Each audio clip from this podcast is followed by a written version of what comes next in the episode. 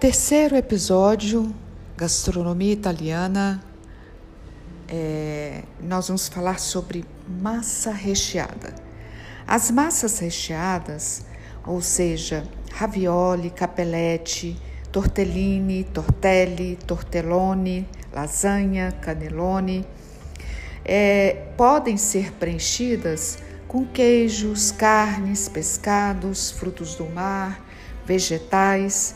A base é a mesma das massas frescas. Quer dizer, você pode fazer, você faz as massas com é, farinha de trigo e ovos.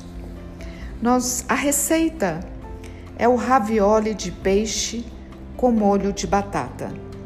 Quatro, os ingredientes são 400 gramas de farinha de trigo, 4 ovos, 300 gramas de filés de merluza, 300 gramas de batatas, 5 tomates, 25 azeitonas pretas sem caroço, 2 colheres de sopa de alcaparras, um dente de alho, uma cebola moída, é, um ramo, é, uma cebola moída, um ramo de salsa, três ramos de, de tomilho, quatro colheres de sopa de azeite de oliva extra virgem, sal e pimenta do reino a gosto.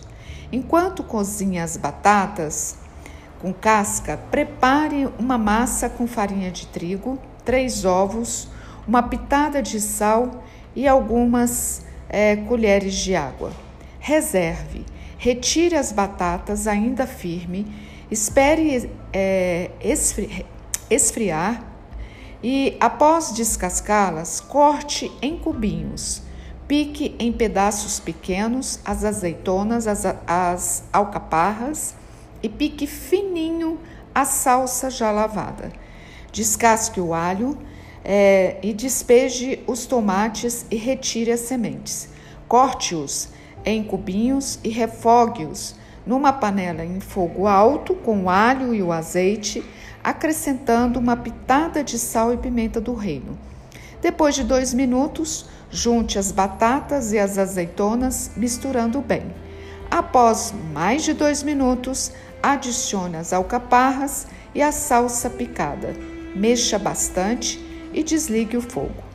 Para o recheio dos raviolis, cozinhe os filés de merluza ao vapor e desfie a carne.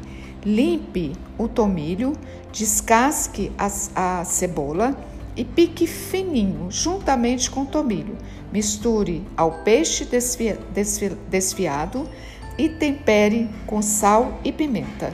Abra a massa com uma folha fina e com a, a com a colher é, é, vai cortando com a colher não, ou com a faca, ou com, com tesoura, ou com é, um tipo de antigamente tinha um cortador de massas, né?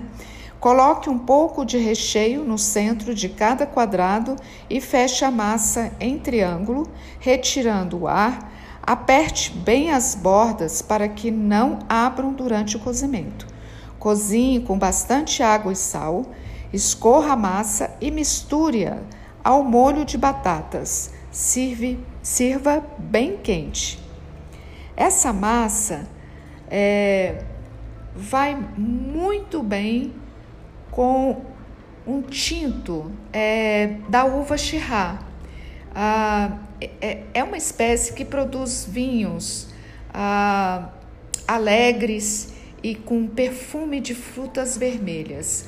É, é um vinho bem interessante. Procure comprar o sul-africano, que é perfeito com essa massa.